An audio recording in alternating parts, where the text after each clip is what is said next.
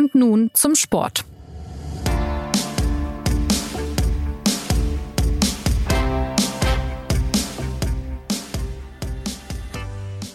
Die deutschen Clubs sind raus, aber auch ohne sie stehen in der Champions League noch weitreichende Entscheidungen an. Im Halbfinale kommt es diese Woche zu den Rückspielen zwischen den beiden Mailänder Clubs Milan und Inter sowie zwischen Man City und Real Madrid. Inter gewann das erste sogenannte Euro-Derby 2 zu 0. In Madrid kam es beim Duell Ancelotti gegen Guardiola zu einem 1 zu 1. Ja, da lohnt sich zum Endspurt in diesem Wettbewerb ein näherer Blick auf die Kräfteverhältnisse und die einzelnen Teams. Und deshalb begrüßt sie heute Jonas Beckenkamp zum SZ Fußball Talk und nun zum Sport. Meine Gäste sind diesmal die amtlichen Auskenner Sebastian Fischer und Thomas Hörner, der vergangene Woche für uns in Mailand vor Ort war. Hallo, ihr beiden. Hallo. Hallo. Werbung. Hi, ich bin Patrick Bauer, Reporter beim Magazin der Süddeutschen Zeitung. Und gemeinsam mit meiner Kollegin Eva Hoffmann habe ich an einer unglaublichen Geschichte recherchiert. Tom und Jana denken, sie ziehen mit ihrem kleinen Kind zu einer liebevollen Gemeinschaft. Aber sie landen in einer Gruppe, in der Menschen manipuliert und psychisch und physisch fertig gemacht werden. Wie schafft es die Familie da wieder raus? Im Schattenkloster. Chronik einer Gehirnwäsche ist ein SZ Plus Podcast in Zusammenarbeit mit Audible. Jetzt auf sz.de slash Schattenkloster. Ich würde gerne mit Thomas beginnen, denn du warst ja dort in Mailand, hast dieses Spiel verfolgt. 2 zu 0 für Inter. Man sah im Vorfeld diese gewaltige Choreografie in San Siro, ein Stadion, das viele als das stimmungsvollste in Europa betrachten. Ja, wie war es dort so und welche Eindrücke hast du mitgenommen? Ähm, ja, vielleicht erstmal ein kleiner Transparenzhinweis. Also ich bin durchaus äh, dem schwarz-blauen Teil äh, Mailands zugeneigt. Also gefühlsmäßig verfolge ich das vielleicht jetzt nicht ganz neutral, aber natürlich, äh, liebe Hörerinnen und Hörer, versuche ich mich da in aller Objektivität. Ja, San Siro ist ganz generell einfach, finde ich, etwas total Besonderes. Äh, es war jetzt nicht mein erster Besuch dort und jedes Mal wieder denke ich mir, ja, so ein Stadion gibt es einfach auch kein zweites Mal in Europa. Es ist einfach so diese, diese turmartigen Säulen draußen, die kolossalen Stahl Stahlträger auf dem Dach und dann die Stimmung, wie du schon gesagt hast, ist in, in weiten Teilen einfach echt etwas ganz, ganz Besonderes. Das hat man auch da gemerkt und diese, diese Choreografie, die du angesprochen hast, die war auch in den Champions League Runden davor jeweils zu sehen gewesen. Also egal, ob Inter oder Milan da Heimspiel hatte oder generell, wenn die im Derby aufeinandertreffen, da wird äh, wirklich äh, ganz, ganz großes Spektakel aufgefahren. Die Stimmung generell im Spiel war natürlich auch einigermaßen kolossal und das trotz dessen, dass Inter oder dass das Spiel generell eigentlich recht früh entschieden war eigentlich aufs, äh, für Inter und das ja ein, ein Heimspiel Milans war. Das fand ich jetzt einen hervorragenden Start, wie du sagst. Also äh, du bemühst dich um Objektivität und dann schwärmst du erstmal völlig äh, ohne, äh, ohne Zwänge äh, minutenlang drauf los. Ne? ja, so muss es sein. Mit Blick auf beide natürlich. Ne? Im San Siro spielen ja beide, deswegen ist es hochobjektiv. Ja. ist es eigentlich zulässig, was ich gesagt habe, das stimmungsvollste Stadion Europas? Ich meine, ihr beiden wart ja jetzt schon an so manchem Spielort. Celtic Park muss man vielleicht noch nennen, Bernabeu. Sebastian, du warst ein bisschen unterwegs. Kann man das so sagen? Boah, äh, da würde ich jetzt mich, glaube ich, mit falschen Lorbeeren schmücken, wenn ich jetzt mich hier so als Weltreisenden des Fußballs irgendwie darstellen würde. Aber ich finde, auf jeden Fall muss man Dortmund noch nennen. Also ich weiß nicht, San Siro versus Westfalenstadion. Vielleicht sogar noch ein bisschen stimmungsvoller in Dortmund.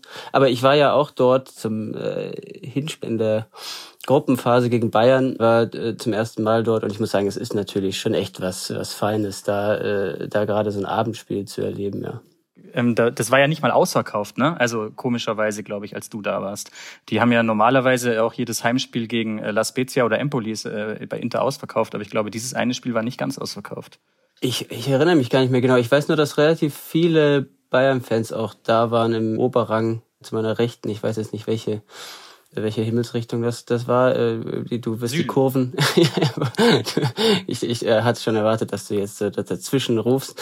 äh, genau, also ich, ich die die Stimmung war war auf jeden Fall äh, hervorragend da. Also bei bei der Hymne und sowas. Das ist ja gerade als als FC Bayern Reporter immer äh, immer ein Highlight, wenn man auswärts irgendwo ist und die Hymne gespielt wird, weil also ich ich hoffe, ich trete jetzt niemandem zu nahe, aber wenn bei den Bayern Heimspielen die Hymne gespielt wird, ja, das dudelt dann ja immer so ein bisschen vor sich hin, nicht wahr? Ja, also ist ja auch irgendwie gleich ums Eck von München aus, einmal über die Alpen drüber, da ist man schon in Mailand. Die Bayern haben zweimal gegen Inter gespielt, sie haben zweimal gewonnen. Sebastian, ist es nach Ansicht dieses Halbfinals, das wir jetzt erleben, sportlich eigentlich vertretbar, dass die Bayern da nicht mehr dabei sind, wenn man betrachtet, sie haben Inter zweimal besiegt oder oder ist es schon okay? Ähm, sind die Bayern doch irgendwie vom Niveau her eine Klasse drunter im Moment? Naja, sie haben ja auch in Mainz verloren. Ne? ich glaube, es wäre, es wäre jetzt angesichts der äh, monumentalen Bayern-Krise, die wir hier täglich in der SZ beschreiben, äh, ein bisschen vermessen zu sagen, wir müssten jetzt im Champions League-Halbfinale stehen. Andererseits, ja, damals in diesem besagten Hinspiel, Leroy Sané war ziemlich gut. Bayern war klar besser da als Inter, muss man einfach so sagen. Ich glaube, Inter war damals auch einfach in einer schwierigen Findungsphase noch. Aber ja, tatsächlich, wenn man sich jetzt einfach nur die Stärken von Bayern und Inter oder, oder AC Milan, wenn man die so vergleicht und ein bisschen das Lospech der Bayern mit hineinnimmt in die Gleichung, könnte man tatsächlich sagen, die Bayern könnten auch in diesem Halbfinale stehen, vielleicht wenn sie mit wenn sie ein anderes Los äh, bekommen hätten, äh, weiß nicht, Benfica oder auch vielleicht sogar Neapel hätten sie schon schlagen äh, können. Wir haben ja auch oft beschrieben, dass die Bayern so eine Amplitudenmannschaft sind, die eben dann in solchen Highlight-Spielen auch, auch gut ist. Und sie waren ja auch gegen Manchester City zumindest am Anfang im Viertelfinale so, dass Thomas Tuchel sich Schock verliebte. Ja, tatsächlich würden wir jetzt wahrscheinlich hier ganz anders sprechen über, über die Bayern-Krise wenn die jetzt im, im Champions League Halbfinale mitkicken würden, was ja angesichts des äh, Niveaus von, von Inter und äh, AC Mailand durchaus durchaus möglich wäre. Aber dazu kommen wir ja gleich noch zum, zum Vergleich dieser dieser vier äh, Teams, die da jetzt stehen. Um ums einzuordnen, ja, tatsächlich würde ich würde ich äh, sagen, Bayern könnte man da trotz allem immer noch irgendwie könnte man sich da da vorstellen und dann würden wir jetzt hier nicht nicht die wahrscheinlich nicht das große Krisenfass aufmachen. Was aber und damit äh, vielleicht dann genug zu den Bayern. Was ich jetzt nicht sagen will, dass das ungerechtfertigt ist, dass wir ausnahmsweise ist es diesmal mal gerechtfertigt, wie wir über die Bayern-Krise sprechen. Aber jetzt bitte äh, nicht mehr dann bleiben wir doch mal, Thomas, bei diesen Clubs aus Italien. Wir haben auch Napoli gehört, die eine gute Rolle gespielt haben bis zum Aus äh, gegen Milan. Mancher wundert sich ja noch immer über die wiedererstarkten Clubs aus der Serie A. Große Momente von Inter und von Milan insbesondere liegen ja wirklich länger zurück. Tut sich da gerade wirklich was im Calcio oder, oder war es dann doch einfach nur Losglück? Ich würde äh, vorweg äh, noch mal kurz an den FC Villarreal erinnern wollen, den der Sebastian natürlich auch nicht vergessen hat. Also ähm, auch gegen Porto und Benfica äh, muss man natürlich erstmal gewinnen, so wie es Inter getan hat und das auf eine sehr souveräne Art und Weise. Und eben auch Milan äh, gegen den Krösus aus der Serie A, also der bis vor kurzem ja noch die Feuilletons begeistert hat, nämlich Neapel. Und ähm, um auf deine Frage zurückzukommen, äh, ja, der italienische Fußball ähm, ich sehe den schon länger ähm, einigermaßen zurück in der Spur und das gar nicht so sehr, was die Finanzmittel anbelangt ähm, sondern vielmehr was irgendwie so der, das ideologische Gerüst anbelangt. Also, dass da einfach ähm, der Fußball sich doch enorm fortentwickelt hat, dass es dort mittlerweile sehr, sehr interessante Trainer gibt, übrigens auch mit sehr offensiven Spielideen. Und äh, wer mir nicht glaubt, hat vielleicht äh, im Wochenende zumindest Premier League geguckt und da arbeitet ein gewisser Roberto De Serbi äh, bei Brighton, ein großes italienisches Trainertalent ähm, mit ähm, einem sehr modernen Ansatz und ähm, ja, der hat äh, die Titelträume von Arsenal jetzt eben beerdigt. Ähm, die, die Trainer von äh, Milan und Inter sind auch eher Offensivdenker und gerade Inzaghi ist wirklich ein, ein großer Meister darin, ähm, die Schwächen eines Gegners auszugucken, sich darauf einzustellen und da gnadenlos reinzustechen. Ja, sprechen wir mal kurz über Simone Inzaghi, den Intercoach. Also in den Pokalwettbewerben scheint Inter ja ziemlich gefestigt, da sind sie weit gekommen. In der Liga ist man da vergleichsweise mittelmäßig unterwegs unter Insagi, nur Platz drei. Der Abstand zu Meister Napoli ist riesig. Was ist das für eine Saison für den Verein so generell? Ja, doch eine sehr, sehr wechselhafte. Also in der Liga sind es, glaube ich, elf Niederlagen oder so. Das ist äh, echt enorm viel. Hat es äh, seit Dekaden, glaube ich, nicht gegeben. Aber diese Mannschaft ist einfach in der Lage, immer unter Flutlicht zu liefern. Es liegt zum einen äh, auch ein bisschen an der Struktur des Kaders, Kaders, der sehr auf die Gegenwart ausgerichtet ist. Also das sind viele Spieler mit Erfahrung, viele auf ihrem Zenit. Ähm, bei manchen ist auch so ein bisschen die Zukunft unklar. Also Lukaku zum Beispiel ist aktuell von Ähm, der Stürmer Lukaku, der Belgier, der ist äh, aktuell von Chelsea nur ausgeliehen. Milan Skriniar, aktuell verletzt, eigentlich äh, so der Abwehrchef, ähm, der steht äh, vor dem Absprung. Und man hat so ein bisschen das Gefühl, dass diese Mannschaft sich äh, gerade auf ihrer, ihrer letzten wirklich sehr großen Reise befindet, die man so natürlich auch nicht ganz planen konnte. Ne? Also äh, in der Champions League kannst du einen Finaleinzug nie planen. Und ähm, das liegt aber zum anderen eben auch äh, an der Arbeit von Simone Inzaghi, der schon immer ein Spezialist war für, für eben äh, diese Flutlichtspiele. Schon in seiner vorigen Zeit bei Lazio hat er die Coppa Italia gewonnen. Er hat mit Inter ähm, die Coppa Italia gewonnen, die Supercoppa, also den Supercup, ist jetzt wieder im Pokalfinale und hat auch in der vergangenen Saison, und das ist eigentlich sehr interessant, ähm, ähm, war er auch drauf und dran, äh, den FC Liverpool, den späteren Finalisten aus, den, aus dem Wettbewerb zu jagen und hat danach gemeint, ähm, obwohl man eben auch die, die Meisterschaft in der vergangenen Saison knapp verpasst hat, ähm, das größte Versäumnis äh, und was äh, am meisten schade ist, ist, dass man eben Liverpool nicht äh, geschlagen hat, ähm, obwohl es äh, drin gewesen wäre. Und äh, das ist, das sagt auch so ein bisschen was über das Selbstverständnis von Inzaghi aus, dass der einfach auch weiß, dass der diese Spiele drauf hat. Und zum Vergleich, der vorige Trainer bei Inter war Antonio Conte, der ähm, immer ein exorbitantes Gehalt bezieht und äh, der ist, äh, was europäische Verdienste angeht, äh, doch eher moderat unterwegs, ist mit Inter zweimal äh, in der Vorrunde rausgeflogen und seit Inzaghi da ist, ist diese Mannschaft einfach ganz anders, äh, hat eine ganz andere Wettkampfschärfe in, in diesen großen Partien und das merkt man einfach. Antonio Conte, muss ich äh, ergänzen, hat immerhin ja als Spieler, glaube ich, die Champions League gewonnen, aber nicht als Trainer, das stimmt. Ähm, dann reden wir noch ein bisschen über einen äh, Deutschen bei Inter, Sebastian, einer, den du auch ganz gut kennst. Du hast auch schon öfter mit ihm gesprochen, Interviews gemacht. Ähm, der deutsche Nationalspieler Robin Gosens, der spielt jetzt nicht die ganz große Rolle bei Inter. Ich glaube, er hat vor zwei Wochen in der Liga äh, oder im, im Pokal auf jeden Fall mal getroffen. Was ist das für einer? Und, und vielleicht Frage an beide dann auch danach, warum spielt er so wenig bei Inter? Ja, äh, der ist ja momentan noch, noch verletzt, wenn ich richtig informiert bin. Und äh, die Art und Weise, wie er sich verletzt hat, sagt vielleicht schon genug über ihn aus. Ich meine, die meisten Hörerinnen und Hörer werden ihn ja aus der Nationalmannschaft, auch wenn er da gerade nicht mehr, nicht mehr zum Kader gehörte, werden ihn ja aus der Nationalmannschaft kennen von der EM. Und äh, die Verletzung hatte sich die Schulter ausgekugelt. Und zwar während er ein Tor geschossen hat, dass er mit so einem mit einer Grätsche ist er ist er im Strafraum Richtung Tor gesprungen auf auf ziemlich hoher Flughöhe unterwegs und ist dann aufgeprallt und so. Stand dann aber ein paar Tage später trotzdem trotzdem wieder im Kader hat nicht gespielt aber wurde auch von den Zagi da als großer Kämpfer gelobt und so. Also das ist halt genau sein Spiel. Seit er seit er bei Inter ist hat er viel mit Verletzungen zu tun und ist auch deshalb, jedenfalls laut seiner Aussage, nicht so richtig in einen, in einen Rhythmus gekommen, war so nie der Robin Gosens, der sein kann, der natürlich total davon lebt, dass er, dass er topfit ist, der von seiner Physis lebt, dass er den Platz rauf und runter rennt und äh, er hat selbst so, so beschrieben, dass er irgendwie in, in seinen ersten Monaten immer zu spät da ankam, wo er, wo er wichtig ist. So viel kleiner, kleiner Gosens Exkurs. Also, aber er ist, glaube ich, jetzt momentan nicht die Figur, die, die da besonders hervorsticht bei Inter. Vielleicht wäre er auch, aber das kann Thomas vielleicht noch mehr ausführen, selbst, selbst im, im Top-Fitness-Zustand kein Stammspieler hinter Federico Di Marco, der italienische Nationalspieler ist, der da auf der linken äh, Flügelposition, glaube ich, klar die Nase vorn hat. Meistens. Oder Thomas? Ja, man kann es sogar pauschal sagen, immer. nee, also ähm, da, da Naja, komm, er, also Gosens hat schon, äh, da muss ich jetzt äh, ein bisschen in die Bresche springen, er hat schon jetzt ein bisschen mehr gespielt, seit er im, im besseren Fitnesszustand ist. Also er hat tatsächlich auch das ein oder andere Mal von Anfang an gespielt, obwohl die Marco, glaube ich, fit war, oder? Na, tatsächlich haben sich da eher zwei Phasen überschnitten und zwar da war die Marco angeschlagen und Gosens dann glücklicherweise gut drauf und in Form.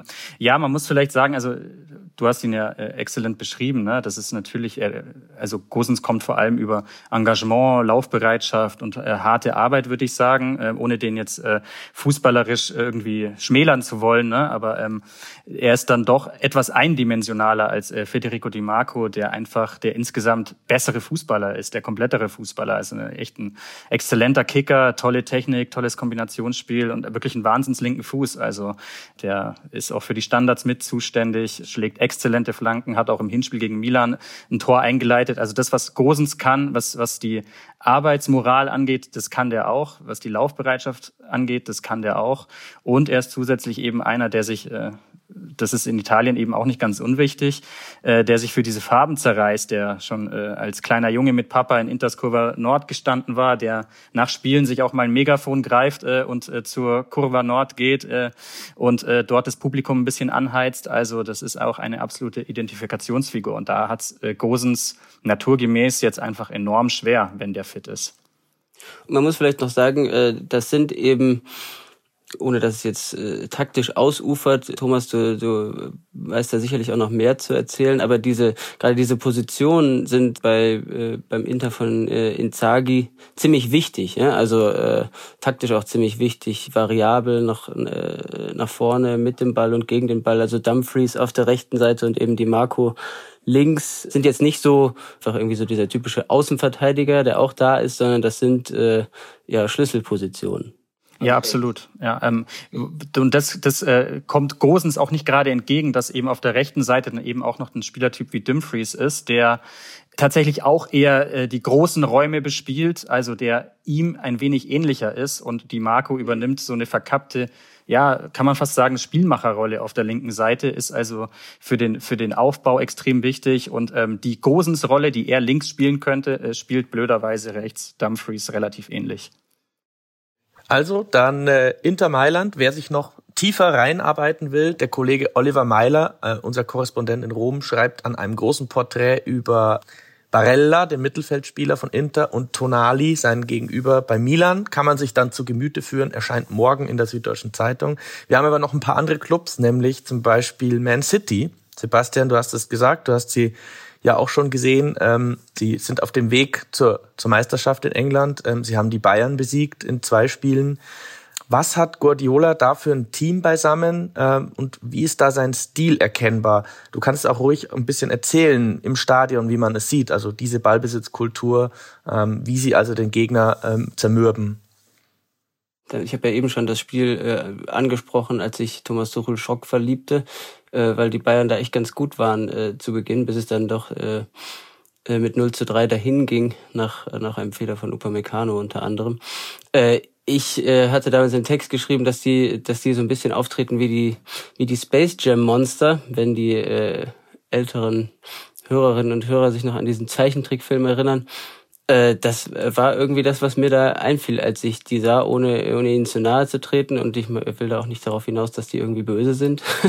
Aber die wirken, äh, also ich fand das, ähm, fand das am, am verrücktesten, das ist jetzt wirklich eine totale äh, Detailbeobachtung. Ähm, dem Akanji, dem äh, aus, aus der Bundesliga noch bekannten äh, Verteidiger, der bei Dortmund spielte und gar nicht irgendwie jetzt so ein äh, so ein Riesentransfer war, dass der zu Manchester City ging und der ist da jetzt wirklich eine, eine Schlüsselfigur in dieser sehr, sehr stabilen Abwehr.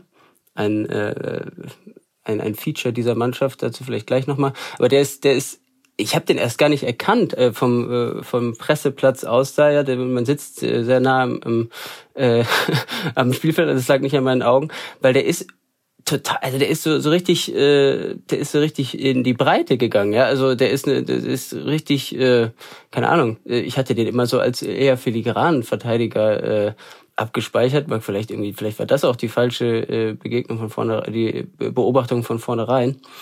Aber ja, der ist ja so eine, so eine, so eine richtige Wucht dort geworden irgendwie. Ähm, das, das aber, wie gesagt, nur eine Detailbeobachtung. Die Abwehr ist aber, denke ich mal, ein Schlüssel ähm, der Stärke dieser Mannschaft, ähm, weil, weil nach vorne hatten sie ja schon in den vergangenen Jahren immer hervorragendste Fußballer.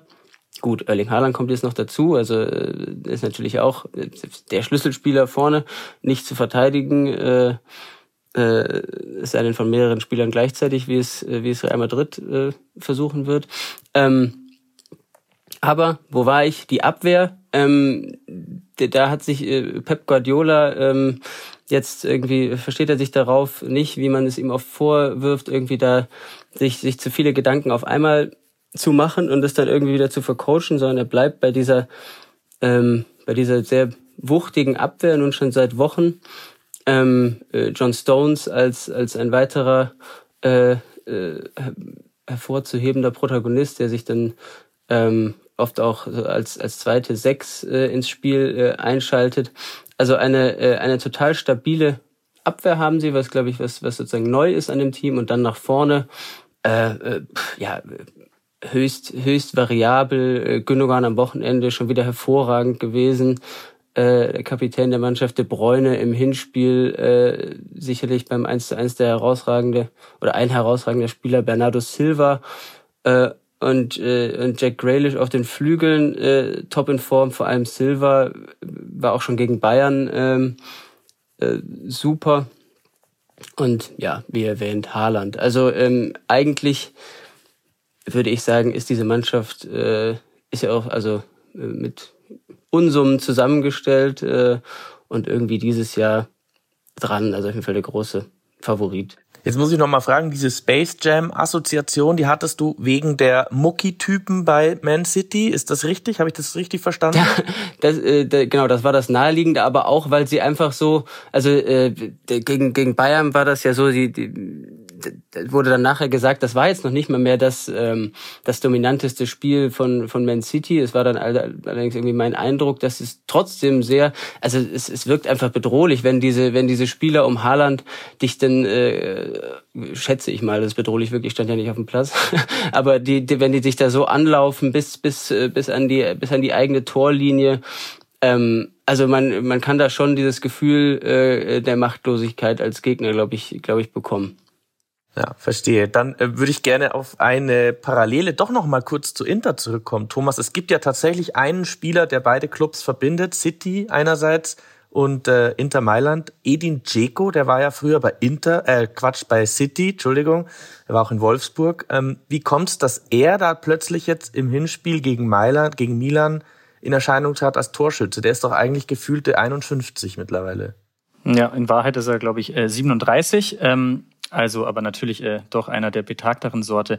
Ähm, ich glaube, genau damit ist quasi schon dargelegt, ähm, deine These, und zwar, dass der, dass der einfach in diesen besonderen Spielen äh, seine, seine, sein Potenzial und seine Leistung abrufen kann und äh, dazwischen, und da, darüber wird dann eher wenig geredet, und das erklärt so ein bisschen auch die, die Schwäche in der Liga, die Inter da irgendwie in der Saison offenbart, äh, hat er ewig lang nicht getroffen. Also lass mich lügen, das waren fast drei Monate oder so.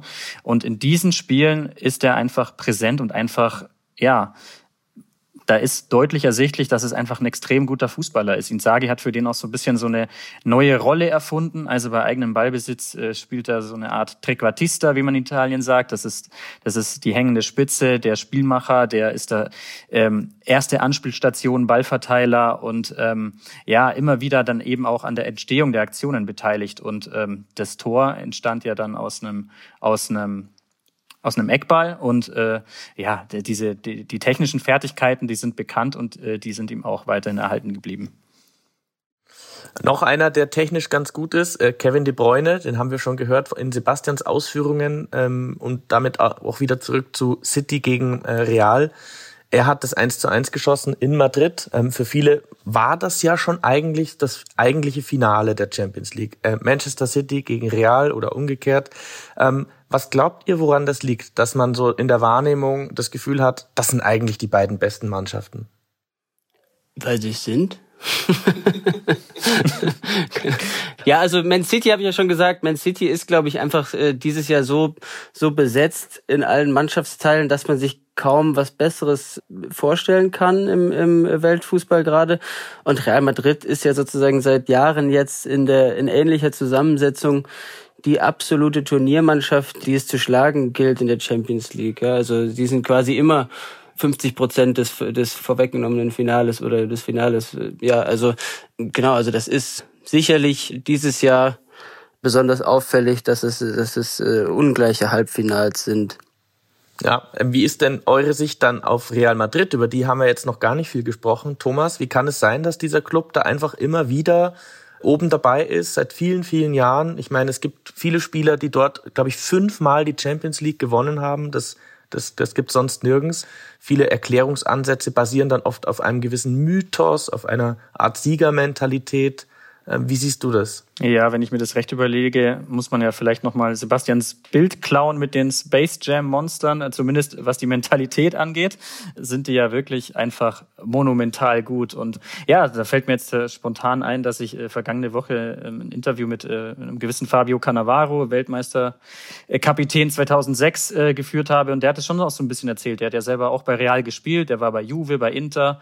Also hat sehr viele große Clubs von innen gesehen. Und der hat gesagt, so ja, natürlich gibt's in solchen Clubs auch so eine Kultur des Gewinnens, die von Generation zu Generation weitervererbt wird und dass diese Clubs auch nicht nur die besten Spieler äh, sich herauspicken auf dem Transfermarkt, sondern eben auch Spieler, die ja von ihrer Geisteshaltung in diese in diese Siegerkultur passen. Und ähm, ja, also Real Madrid ist da wahrscheinlich in den vergangenen Jahren einfach ein unfassbares Beispiel und ein unfassbar konstantes Beispiel, wie man das einfach äh, in die Perfektion treibt. Und ähm, die hatten ja auch äh, gerade im Mittelfeld zum Beispiel keinen Grund, äh, sich zu verändern, sondern äh, können dort auf Toni Kroos setzen, auf Luka Modric, die einfach diese Kultur, diese Blanko-Kultur des Gewinnens total verinnerlicht haben und in diesen großen Spielen 0,0 Nerven zeigen. Und das kann natürlich auch im Rückspiel ein ganz, ganz wichtiger Faktor sein.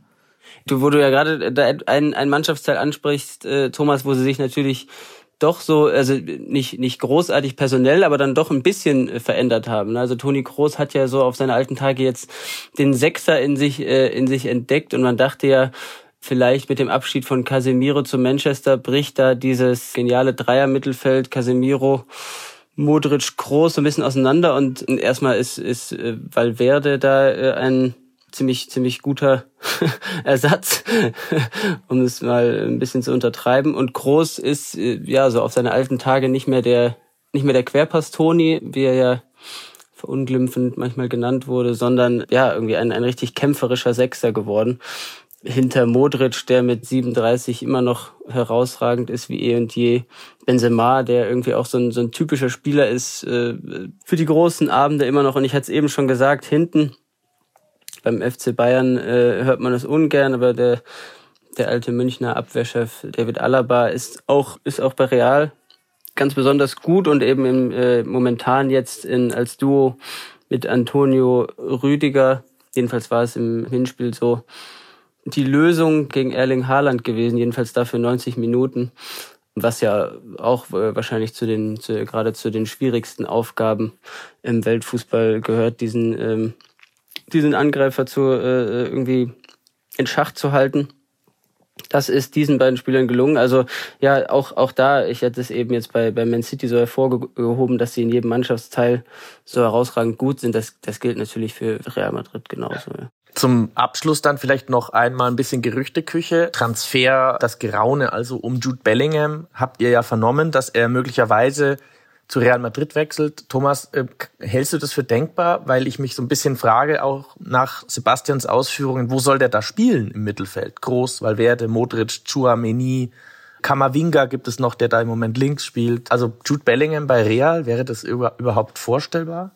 Ach ja, da muss ich ehrlich sagen, das ist etwas, worüber ich mir in meinem Alltag noch gar nicht so viele Gedanken gemacht habe.